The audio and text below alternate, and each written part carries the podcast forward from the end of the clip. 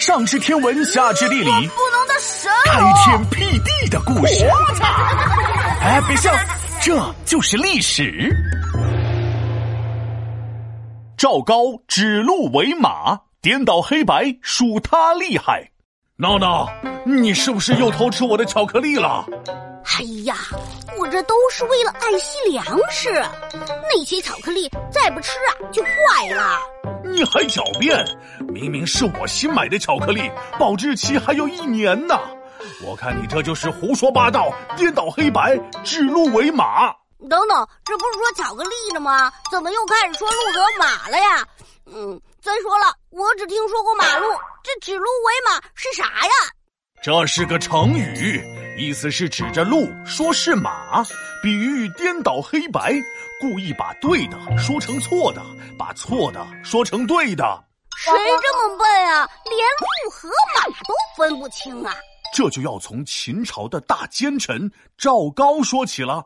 当时秦始皇死后要把皇位传给大儿子扶苏的，但赵高却篡改了秦始皇的遗诏，把皇位继承人变成了胡亥。这这胡亥是谁呀？秦始皇的小儿子。咦，不对不都是传给大儿子的吗？是呀，而且扶苏正直能干，赵高怕他当上皇帝以后对自己不利。但是胡亥就不一样了，那是关系好的像父子，登基对他最有利。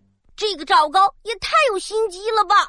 可不嘛，因为大家都不服胡亥成为了秦二世，于是赵高开始和胡亥联手，那是杀完了扶苏，杀亲人，杀完了亲人，杀忠臣，杀上杀下杀百姓，吓得大家都丢了魂。哼，这俩人真是狼狈为奸。后来赵高顺理成章的当上了宰相，在朝廷内外是横行霸道，渐渐的连秦二世也不放在眼里。为了验证自己的权威和地位，赵高上朝的时候牵来了一头鹿。秦二世觉得非常奇怪呀，啊，你赵高又不是圣诞老人，牵鹿干啥呢？所以赵高到底要干什么呀？打算去动物园工作吗？我有点困惑。嘿嘿，你困惑，秦二世比你还困惑。秦二世歪着头，傻傻的问赵高说：“我亲爱的宰相啊，你怎么牵着鹿来上班呀？”赵高说：“哎呀，皇上，我这是马。”秦二世又傻傻的问。你这该吃药了吧？这明明是鹿啊！赵高微微一笑，淡定的说：“ 皇上啊，我看该吃药的是你吧？你是不是脑子又糊涂了？我这个就是马，不信你问问满朝文武，我这个是马还是鹿？当然是鹿了。”大臣们还能分不清鹿和马吗？